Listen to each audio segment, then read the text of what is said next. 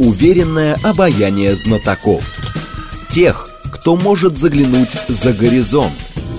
Они знают точные цифры и могут просчитать завтрашний день. Умные парни вновь и вновь выходят в прямой эфир, чтобы многое нам объяснить. Программа предназначена для лиц старше 16 лет. 15 часов 7 минут в столице радиостанция «Говорит Москва». У микрофона Евгения Волгина. Мы с вами продолжаем программу «Умные парни». Татьяна Буцкая к нам пришла. Первый зампред комитета Госдумы по вопросам семьи, женщин и детей. Здравствуйте, Татьяна Викторовна. Да, добрый день. Наши координаты 7373948, телефон, смски плюс семь девять два пять восемь восемь восемь восемь девять четыре восемь. Телеграмм для сообщений «Говорит МСК-бот». А смотреть нас можно в YouTube-канале «Говорит Москва», в Телеграм-канале «Радио говорит МСК» и в нашей официальной группе ВКонтакте. Давайте начнем с того, что Путин заявил, что с 23 года будет трансформирована политика в области защиты материнства и детства.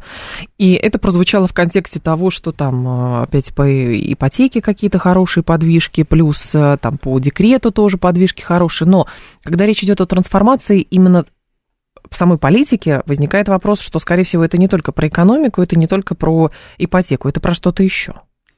Ну, вы совершенно правы, это про все. Ну, потому что я вообще считаю, что нас, наш комитет по вопросам семьи, женщин, детей, он в общем, охватывает все сферы жизни. Сферы жизни, да, есть отдельно здравоохранение, есть отдельное образование, есть отдельное строительство дорог, а вот все, что касается семьи, женщин и детей, это обо всем, потому mm-hmm. что семья это все. Это и медицина, это и образование, это и где жить, это и как платить за ЖКХ, это как пользоваться э, цифрой, потому что у нас сейчас все, да, мы там все справки даже получаем через госуслуги, госуслуги и так далее. Вот, поэтому, когда мы говорим о поддержке семьи, конечно, мы говорим в целом о том, как создать э, ту самую, э, ту, ту самую атмосферу, в которой бы рождались дети. И здесь очень важно говорить э, о семье не только как о а, там, мама, папа, ребенок, да, а сразу уже говорить мама, папа, дети. Угу. То есть настраивая на то, что э, вот Детей это нормально, да, что семья это дети, это не э, ребенок, это дети. Я вот, знаете, когда вспоминаю свое детство, э, вот ну сколько у вас было в классе семей, э, в котором больше там двух детей? Вспомните. по-моему, не было таких. Не даже. было, у нас тоже не, не было.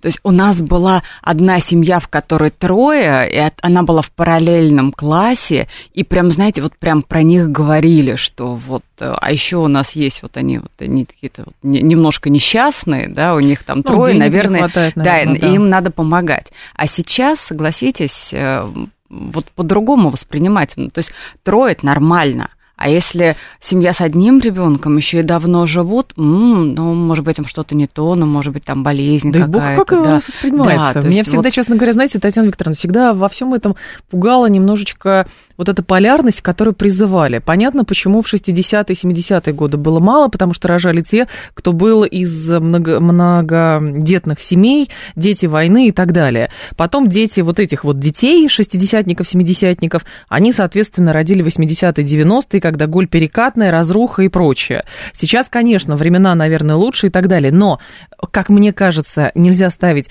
а вот как раньше было, да, трое детей, ой, нищета, наверное, какая-то, там непонятно что вообще странно. И сейчас, а, чтобы мы не пришли к тому, что у тебя нет детей, ты странный какой-то, у тебя один ребенок, ты тоже странный какой-то, как-то вот погармоничнее, мне кажется. Но это все равно про отношения. Если мы говорим про традиции, про наши традиционные ценности, все-таки всегда семья это, ну, семья это много. Семья. А, поэтому, конечно, мы не говорим о том, что вот здесь норма, а здесь патология. То есть все, что касалось патологии, мы уже оградили тем самым законом о запрете пропаганды угу. ЛДБТ. А, да, и никаких э, родитель один, родитель два, и, и в общем, еще каких-то более странных историй у нас точно не будет. А вот все-таки когда мы говорим о семье, прям хочется представлять такой, знаете, вот семейный стол – вот это норма. И чем больше стульев за столом, чем больше людей за столом, тем богаче и еще тем счастливее. Вот у нас сегодня в общественной палате стояла встреча, как раз мы обсуждали вопрос многодетных, у нас там были девушки, у одной пять детей, у второй семь детей. Я попросила, говорю, давайте вот сейчас по-честному. Вот раньше много детей было в семье, ну потому что где в основном семьи жили? Да в деревне они жили. И каждый ребенок это руки. Ну, то есть это помощник, поэтому детей рождалось много, но еще и выживали мало, кстати.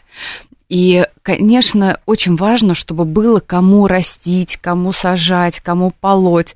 А сейчас вот много детей. Почему Зачем? у вас пять, а у вас семь? Такие прекрасные слова прозвучали о счастье.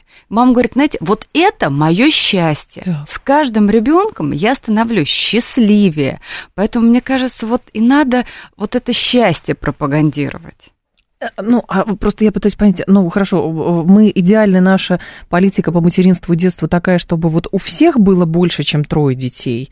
Или как? Или просто давать всем равные возможности, а там уже как кто решит? Потому что, ну, мое глубокое убеждение, что родить детей можно столько, сколько ты гарантированно а, самостоятельно можешь вырастить. Потому что ситуации в жизни бывают абсолютно, ну, абсолютно разные. Ну, вот про гарантированно могу сказать, что со следующего года у нас вводится единое универсальное пособие. Это то, к чему угу. мы очень долго шли.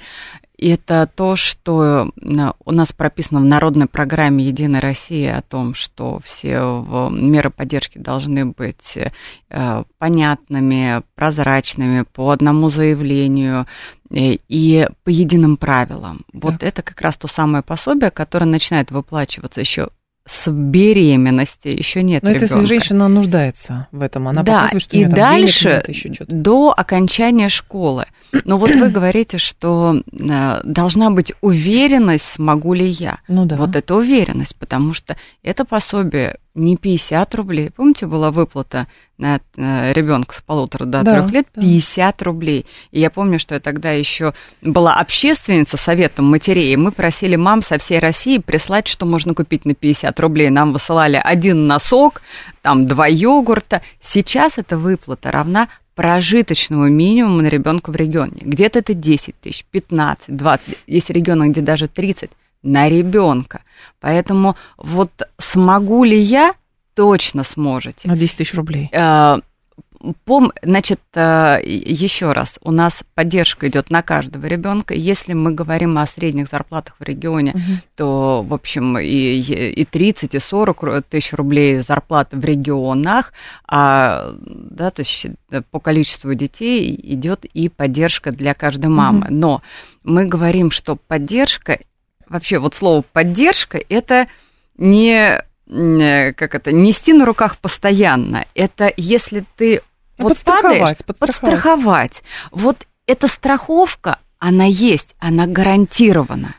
Страховка гарантирована. Хорошо, тогда с вашей точки зрения, чтобы в России больше рожали, а доста- нужно м, заниматься только экономической частью или чего-то еще не хватает, чтобы женщины захотели рожать или чтобы там, ну, детей было больше, чем один в семье? Как вы это видите? Это только деньги? Ну, ну конечно, все начинается с любви. Все а. начинается с любви. Э, кстати, тоже был очень интересный опрос, э, э, то есть, что вас останавливает от того, чтобы родить еще одного ребенка? И один из вот верхних пунктов, угу. ну, конечно, всегда, то есть там негде жить, это не от кого рожать. Так. То есть, в общем, про любовь надо тоже не забывать. Вот. Но когда ты встречаешь того человека, с кем хочется жить и рожать детей, конечно, крыша над головой. И вот этот э, вопрос, он тоже сейчас решается. Угу. Здесь важно уметь пользоваться всеми мерами поддержки, которые дает государство. Все знают, что есть материнский капитал, а при рождении третьего или последующего ребенка еще 450 тысяч значит, субсидия то на погашение ипотеки. А еще есть региональные меры поддержки, а еще есть семейная ипотека, которая вот сейчас ну, практически в два раза процента ниже, ну, чем да. стандартная. И если этим уметь пользоваться, угу. и здесь я хочу сказать, зайдите на сайт Дом РФ, они замечательную горячую линию запустили, объясняя, как это все можно сочетать, то да, не по московским ценам, но если мы отъезжаем от Москвы совсем недалеко, да. то половина квартиры тебе уже подарит государство. Угу. А, хорошо, ну то есть крыша над головой, более-менее какое-то какое пособие и все. Но у вас а, есть, скажем так, ответ на вопрос, а, почему женщины не хотят иметь детей? Да ну, какие, какие-то женщины. Нет, ну какие-то женщины не хотят иметь детей. Или это патология? Э, вот тоже интересно. Вот я почему-то сегодня на каждый ваш вопрос какой-то опрос вспоминаю. Давайте, конечно. Значит, э, child free. Так. А, значит, вроде смотришь на цифры и видишь, что процент растет тех, кто, отвечая на вопрос, хочешь ли ты иметь детей, опрашивают угу. молодежь, они отвечают нет. Так. Вот в результате что мы имеем?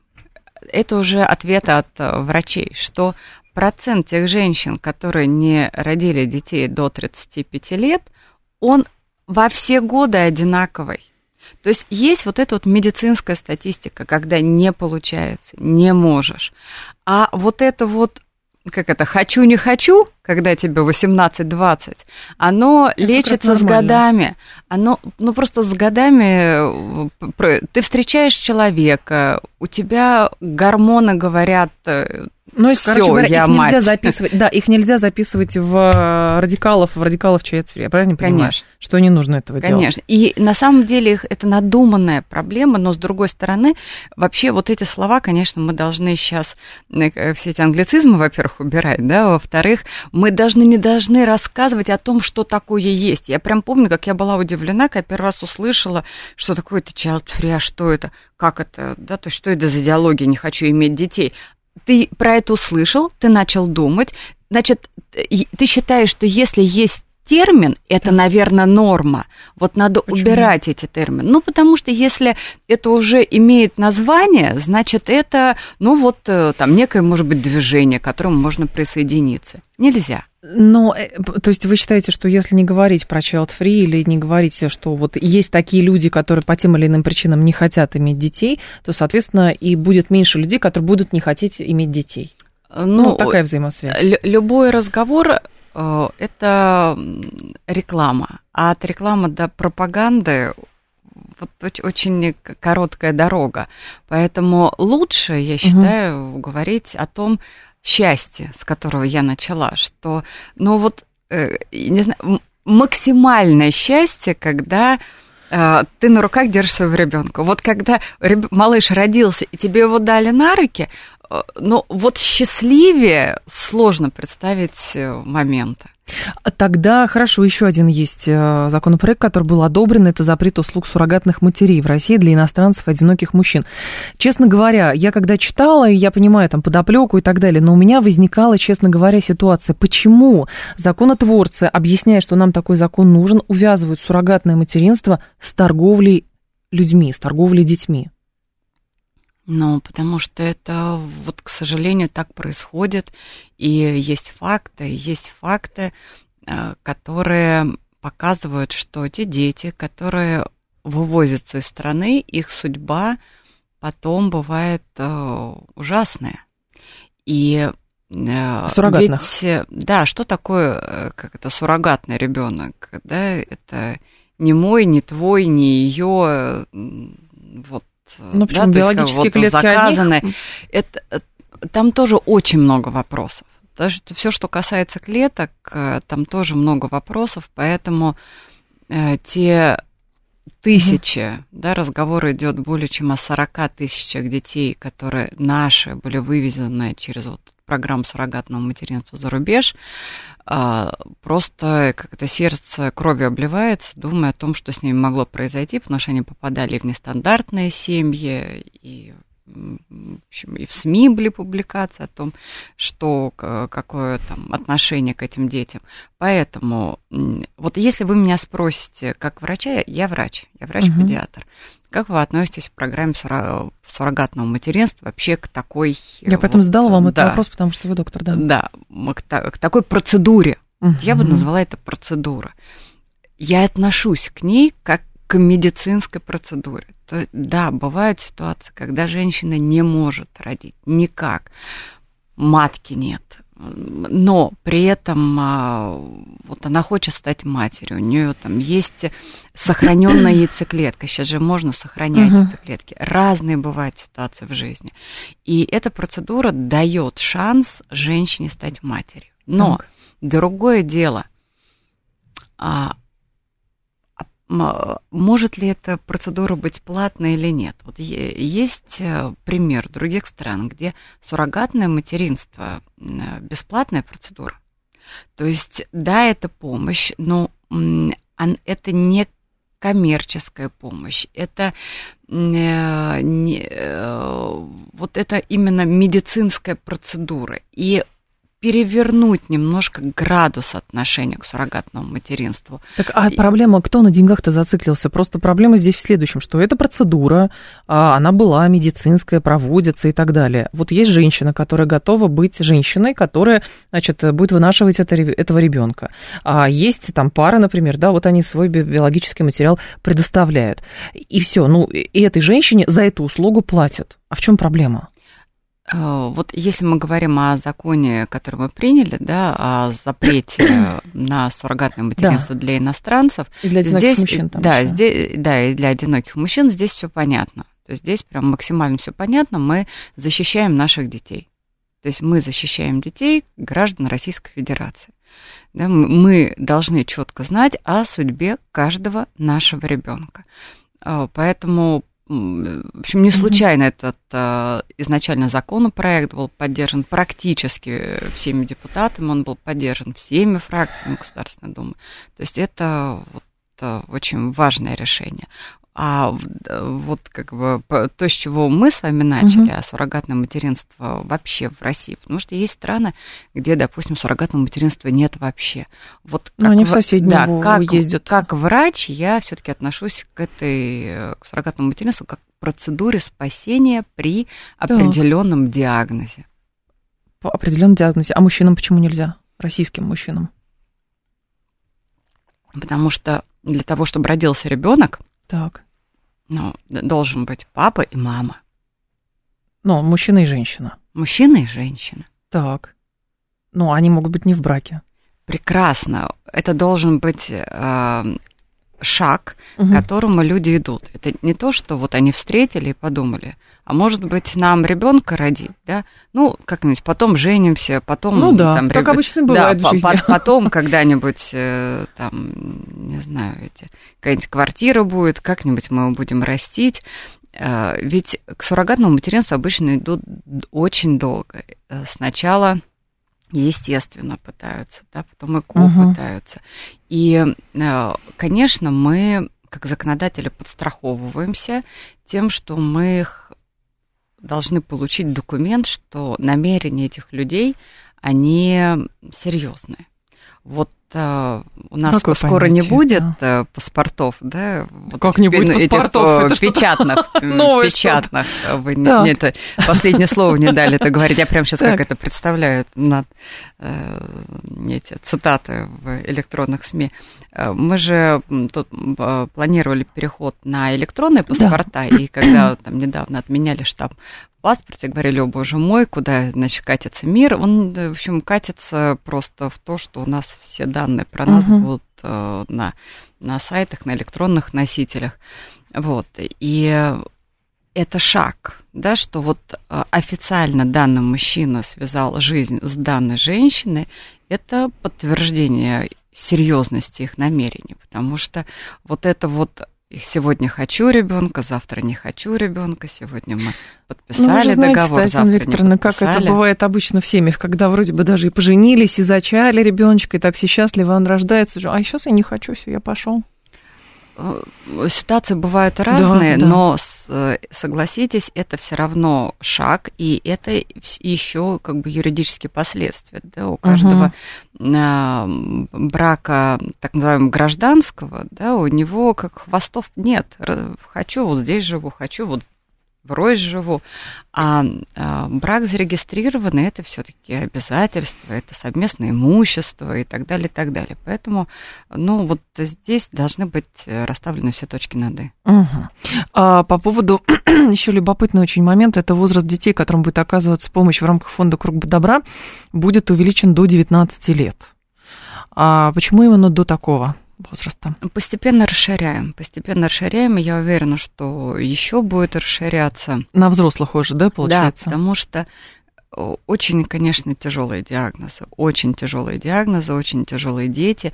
И вообще это уникальная ситуация создания такого фонда, когда государство берет на себя ответственность за э, жизнь и здоровье э, сам, детишек с самыми тяжелыми диагнозами.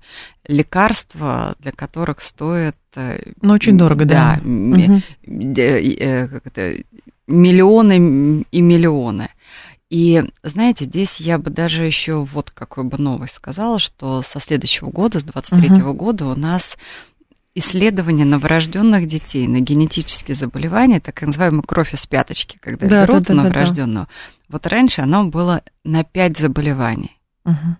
Потом расширилось 10, 11 было, а сейчас будет 36.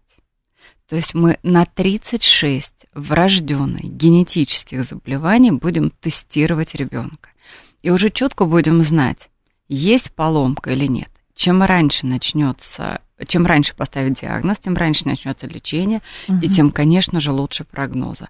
Но я вот сейчас, что называется, пользуясь случаем, хочу сказать, что во время беременности обязательно проходить скрининги.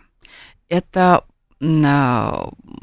ну, это по ОМС, да, это положено. Это, это положено по ОМС, но, к огромному сожалению, не все этим пользуются. Почему? И не случайно мы даже э, вот вводим в критериях выплат для беременных, что встала на учет в женскую консультацию угу. до 12 недель.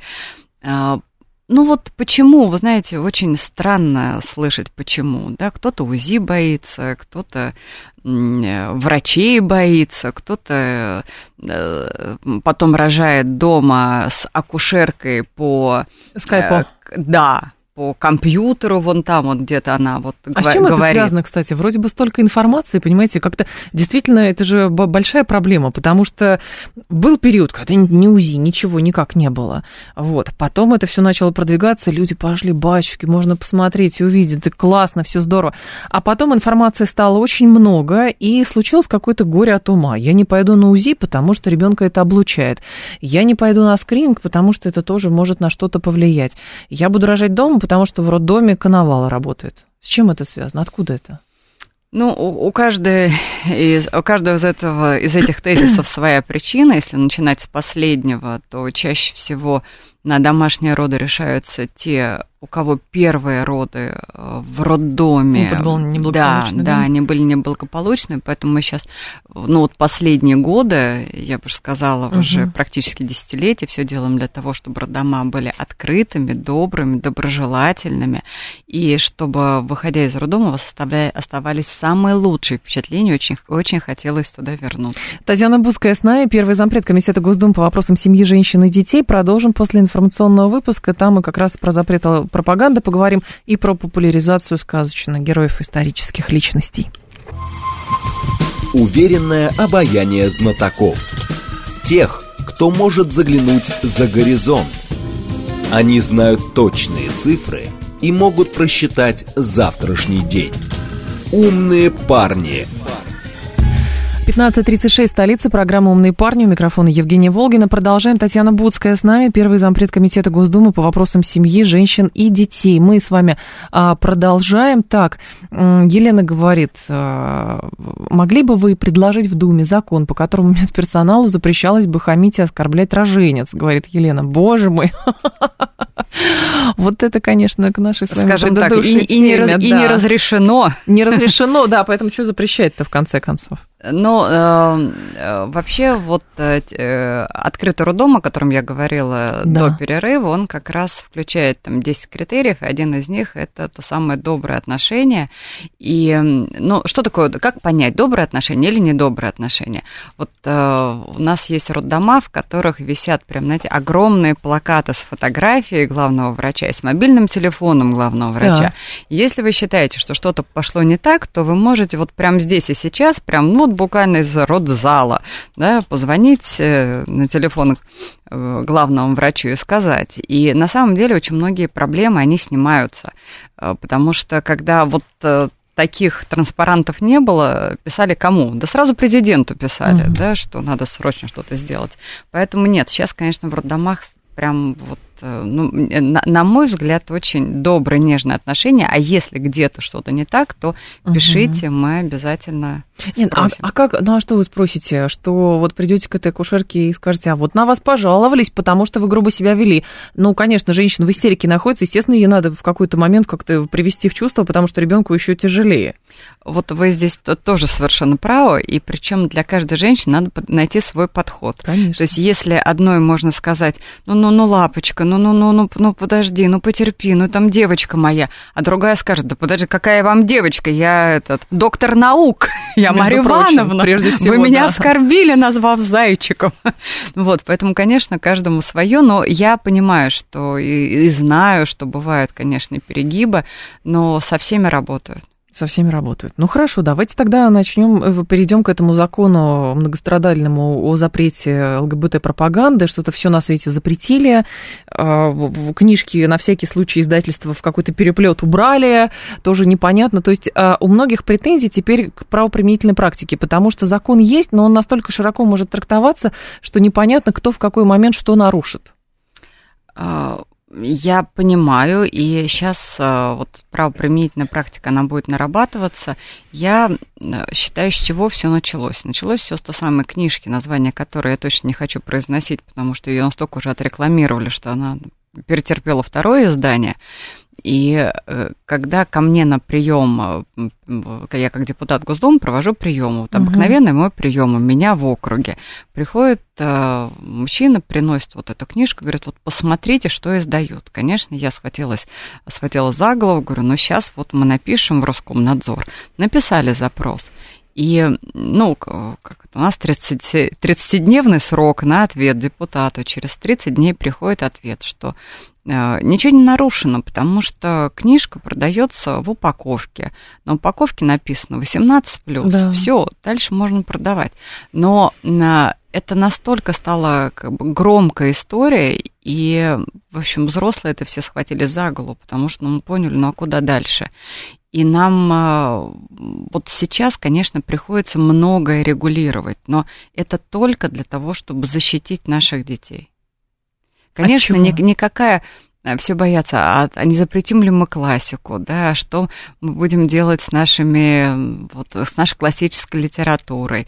Э, да кто-то спрашивает, а что мы будем делать э, там с нашей с, там, с картинами, mm-hmm. да, не, не дойдут ли эти депутаты до того, чтобы запретить... Ну, в целях защиты детей, да, конечно да, в целях защиты детей, там, статуи богини и так далее, ну, и так да. далее. Вот, конечно, нет, ну, в общем, все, кто задают эти вопросы, они, в общем, понимают, э, что мы имеем в виду. Потому что вот несколько дней назад э, на всех телеканалах, мне кажется, была вот эта новость о том, что в фигурном катании разрешили парное катание мужчина это с мужчиной. Это не фигурном катании, это только в Канаде. В Канаде, да, но все равно, когда ты на это смотришь, особенно на вот на этих мужчинах в купальниках, которые танцуют романтический танец, думаешь, ну, ну все, ну, конечно, от этого надо закрываться, защищаться. И вот у нас в Госдуме есть группа дружбы, и сейчас у нас к нам приезжали коллеги из Узбекистана, мы проводили с ними круглые столы, и вот они говорят, что, вы знаете, вот к нам-то это не пришло. Вот э, у нас у нас нет такой проблемы, то есть у нас, нас настолько э, семейные традиции крепки, что у нас даже вот этот вопрос о том, что какие-то могут быть э, мужчина с мужчинами или женщина с женщинами не стоят. Там у них наоборот, ну, подождите, давайте о хорошем. Я расскажу. У них наоборот, даже а, обращение внутри семьи, женщина к мужу, жена к мужу на вы, муж к жене на вы. И даже есть отдельные области, в которых а, дедушка к внуку на вы обращается. Но, то есть мы должны перенимать лучшее. К сожалению, прилипает худшее. Но это всегда так, да, то есть все, что запрещено, оно манит. Вот э, лучшие надо традиции перенимать. А, спрашивает Ольга, но получается тогда взрослому, самоопределившегося человеку, который 18 лет уже там в армию служить отправляется, он может почитать и посмотреть контент такой? И, или, и, или нет, или что? Или он тут же переметнется на темную сторону? А, э, Хельга спрашивает, какова конечная цель во всех вот таких принятиях э? Документальных? Ну, э, конечная цель такова, чтобы когда этот э, половозрелый, определившийся э, молодой человек, у которого есть девушка и планы на, нет, на большую семью, да, то есть мы говорим... Ну вот у него нету девушки, вот давайте, у него нету девушки. Он, он на молодой. сегодня пойдет вечером и влюбится, он нормальный, он влюбится в девушку, ну, чтобы не было такого, что он открывает соцсети, так. и первое, и второе, и третье, что на него вываливается, это вот те, да, там, не, не, не, нестандартная ориентация. А он сразу пойдет, вы думаете, что он увидит, и он сразу пойдет, захочет, попробует? Э, не понятно, что в, в этот вечер он не, не променяет девушку на молодого человека. Мы о другом, о том, что э, такая продукция, угу литературная продукция, творческая продукция, если она производится, она должна производиться в стол. Вот ты хочешь писать про любовь мальчика к мальчику, пиши, в стол пиши. Ну, если ты хочешь творить, твори, но для себя твори. Э, мы, Набоков. Э, мы когда, в частности, говорим про Набокова, это не та история, когда пропагандируешь, да, то есть это... Что такое пропаганда? Пропаганда, когда э, ты показываешь дозволенное, причем дозволенное ты показываешь как нормальное, и настолько вкусно ты это показываешь, что хочется повторить. Вот это пропаганда э, делай как я. Поэтому, ну, вряд ли, да, кто-то захочет повторить э, в общем, историю э, с Лолитой. Э, мы должны сделать так, чтобы, открывая журнал, заходя в соцсети, включая любимую телепрограмму, мы получали что-то для своего развития, да, и очень хочется, чтобы все-таки та программа, которая сейчас запущена, э, все на а, поддержку традиционных ценностей. Вот сейчас мы с вами будем говорить о народных героях. У нас есть прекрасные корни, э, на которых мы стоим. Да, надо просто вот все, что наросло, это убрать и вернуться к нашим корням. Вернуться. А мы, думаете, отошли от корней? Но относила. Когда включаешь мультик и видишь там э, свинку Пеппу с двумя мамами, ты уже не знаешь, э, в общем, что, свинки... что будет дальше. Подождите, у свинки Пеппы есть папа свин и мама свинка. А, это значит, э, вы еще не все серии смотрели. Не все серии смотрели, да. но нам их и не показывают по телевизору-то. По телевизору не показывают. В чем ну, проблема? Вот, э, оказывается, что в, общем, в новых сериях уже внедряются и такие моменты, герои. да, такие герои. Но, собственно говоря, все идет из жизни. То есть, если мы вот заговорили о спортсменах, да, в олимпийском угу. движении уже непонятно, то ли мужчина, то ли женщина участвует, и вообще как, как, какие виды спорта, да, у нас мужские, женские или общие. А мне вообще кажется, будут. что это атака на женскую эмансипацию. Ну, то есть сто лет назад женщины получили э, много разных прав, отвоевали эти права, стали показывать высокие результаты во всех сферах жизни, а теперь что? А давайте, а, мужчина стал женщиной, но он при этом, а, выработка гормонов у него происходит по там, мужским каким-то законам, но он а, борется с женщинами и ожидаемо, конечно, выигрывает у этой женщины, потому что он, он все равно остается мужчиной. Мне кажется, это борьба с женской эмансипацией, вот и все. Но это совершенно тупиковая ветвь развития. Не, если, никто же не да, спорит. Но... Если уж говорить серьезно, то по статистике каждый второй человек, который сменил пол, он а, а, либо думает о суициде, либо совершает суицид. Очень, очень, очень серьезная психологическая проблема. Угу. Поэтому давайте о хорошем, давайте о народных героях.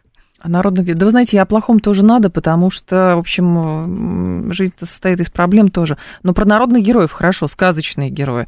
У нас что, бабка Ёшка не до конца популяризирована? И самое главное, как ее популяризировать? Например, у Фино а, где-нибудь в, если смотреть фольклор Коми, там бабка Ёшка страшнейший персонаж. Если смотреть сказки Роу, бабка Ёшка это классный миллиар, понимаете, который создал этот образ. Но она при этом разная, у каждой народности бабка Ёшка своя. Ну, Будем да, правильно да, выбирать? Как это? Должны быть разные герои, ведь э, на сказках дети учатся, и не может быть идеального мира. Мир состоит из разных людей, и, в общем, для, для того и нужны бабки-ёшки, для того, чтобы показывать, что нам есть как это, с кем бороться и кого побеждать, э, и, и Кощей бессмертный, и, в общем, кто у нас там? А как, это популяри... а как вы видите эту популяризацию? Что недостаточно популяризировано? Ну, э, во-первых, наши герои, исконные наши герои, в общем, надо возвращаться к нашим корням еще раз, да, хочется сказать, что здесь иной раз, наверное, стоит и э, специально представлять площадку угу. для наших героев, потому что те, кто приходит или приходил с не нашими, у них было намного больше финансовых возможностей для того, чтобы захватывать наши рынки. Мы же понимаем, что такое мультфильм. Это не просто мультфильм, да, то есть это не просто то, что наши дети смотрят по телевизору. Это игрушки, это потом одежда, рюкзаки, это огромный рынок, это угу. вообще огром, огромадные деньги. И вот, например, те самые игрушки Хаги-Ваги. Угу. Есть ребенок у вас? Сколько лет? Да, пять. Пять. Есть такая игрушка? Даже не знаю. Очень про хорошая неё. мама. Вот. А, это, то, тоже не знала моего, моего ребенка 12-летнего э, так, такой игрушки нет. Но а, у миллионов такие игрушки есть. У каких детей? Дети, которые сидят э, в компьютерных играх. Да. А, герой из компьютерных игр, который перешел уже в, вот как бы в реальную жизнь, игрушка, и э, к ней очень много вопросов. Э, это да, но когда вы говорите, что мы не хотим хаги-ваги, то тогда что мы хотим вместо хаги-ваги? Мы хотим э, как бы на, мы хотим вернуться к тому, что к нашим корням. Каким корням? Вот вам в детстве сказки рассказывали? Ну, Скорее конечно. всего, вам рассказывали те сказки, которые а, вашей маме бабушка рассказывала. Когда мы говорим о а, традициях, когда мы говорим о традиционных ценностях, это же не просто слова. Это то, что передается из поколения в поколение. И вот а, сказки это то, что передается с поколения в поколение. Даже тот самый круглый стол, э, обеденный круглый стол, о котором мы с вами говорили в первой части нашей программы, когда собираются родственники, накрывается семейный обед, может быть, это э, новогодний стол, когда все приходят. Что на столе стоит? На столе стоит то, что вот тот рецепт, который вы готовите, мама ваша готовила, бабушка, и вы знаете, что вот эти вареники, они сделаны вот э, с каймаком, потому что бабушка готовила вот так, потом она в печи, в печи еще разогревала. И это впитывают ваши дети. Точно так же, как эти сказки, которые вам рассказывала мама, бабушка угу. и так далее. То есть э, я вам больше скажу, как врач-педиатр, значит, э, когда ребенку начинают вводить фруктовые овощные пюре, что мы вводим? Яблочко мы вводим, э, там, кабачок мы вводим. А, а что бы не ананас нам вводить? Ну, потому что генетически наш организм настроен на выработку тех ферментов, которые вырабатывал 100-200 там, лет назад. Так. Но не вырабатывал он у нас фермент под ананас. Под яблоки вырабатывал. То есть у нас нет фермента под хаги-ваги, а должен быть фермент под Кощей Бессмертного. Ну, в общем, э, как, э, можно и так переводить, но э, вот это и как раз про те самые корни, про угу. те самые традиции и про те самые ценности. Мы их протягиваем через наше поколение. И я все-таки возвращаюсь за тот стол, который должен быть единый, потому что потеряв вот эту традицию семейных обедов, потеряв традицию семейного Нового года, мы очень много теряем. Э, как у нас обычно Новый год? Ну, давайте поедем сейчас вот там, не знаю, на море, а к бабушке потом. А вот мы не были вот в такой а сейчас стране. на море нельзя да. поехать, сейчас все поедут к бабушке. А баба... Прекрасно. Так. Помните эту рекламу, когда позвоните родителям, давайте этот год соберемся за столом с нашими родственниками и, может быть, поспрашиваем их, поспрашиваем их, Давайте зададим им вопрос, а какие сказки вам рассказывали ваши мамы, а им какие? Пусть да. повспоминают, потому а что... дети скажут, я пошел играть в комнату. Нет, телефону мы сдадим. Вот. А, потому что, когда родители уходят, ты потом кусаешь локоть, который близко, а укусить не можешь. Ты очень много теряешь, и это невосполнимо. А, поговорите с, с родителями. Вот, это, это, конечно, там доверие и прочее, прочее. И вот э, такая сцена есть, что, значит, э, сын приходит к родителям, и вот там, там что-нибудь ему по истории задали, например, про, про князя Владимира что-то такое, да, историческая личность, историческая, на Брестских воротах памятник есть. А он говорит, слушай, я тут прочитал, у него что-то там 700 наложниц было, он там огнем, мечом карал, ужас, кошмар какой-то. А там, говорит, а в школе нам такого не рассказывали. Там, он говорит, вот книжку почитай. А это же тоже некое расхождение происходит. То есть в одной книжке по одному написано, в школе говорят, нет, он вот только был такой хороший, а, и, соответственно, мы приходим к какому-то такой, знаете, а, к доктрине. То, как правильно представлять героев. Но герои-то многогранны, поэтому они и герои. За счет того, что они противоречивые, пожалуйста. Значит, два пункта хочется сказать. Да. Во-первых, про единые учебники истории. Почему-то вот не совсем э, вот к вашему вопросу, но тем не менее угу. очень важно, чтобы все э, наши исторические моменты, они были одинаково прописаны во всех учебниках истории на территории нашей страны. А во-вторых, здесь очень важна роль родителя и роль учителя. Во-первых, никогда ребенку нельзя сказать а, отойди с глупым вопросом. Вот это самое неправильное из того, что можно сказать. И э, надо обязательно поговорить, сказать, давай посмотрим источник, э, научить ребенка пользоваться источниками, сказать, что Википедия это не как это истина в последней инстанции. А учебник истина? Он а, спросит, сам ребенок спросит, а Уч- учебник учеб, истина? Учебник, да. Почему? есть, ну, потому что э, у ребенка должна быть э, как у любого человека, да, должна быть некая точка опоры. Если мы говорим, что мы рекомендуем эти учебники истории, значит, вот то, что у нас написано в учебниках истории, это вот именно так мы рекомендуем смотреть на истории. Если у ребенка есть вопросы, я еще раз повторяю, здесь очень важно, чтобы в любой ситуации угу. учитель смог объяснить. Он либо подтверждает, что да, ты знаешь, вот в учебнике об этом не написано, так.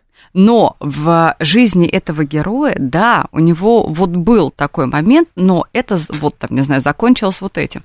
То есть у ребенка не должна остаться недосказанность, либо ощущение того, что в школе учат одному, а жизнь учит другому. Так так всегда и было.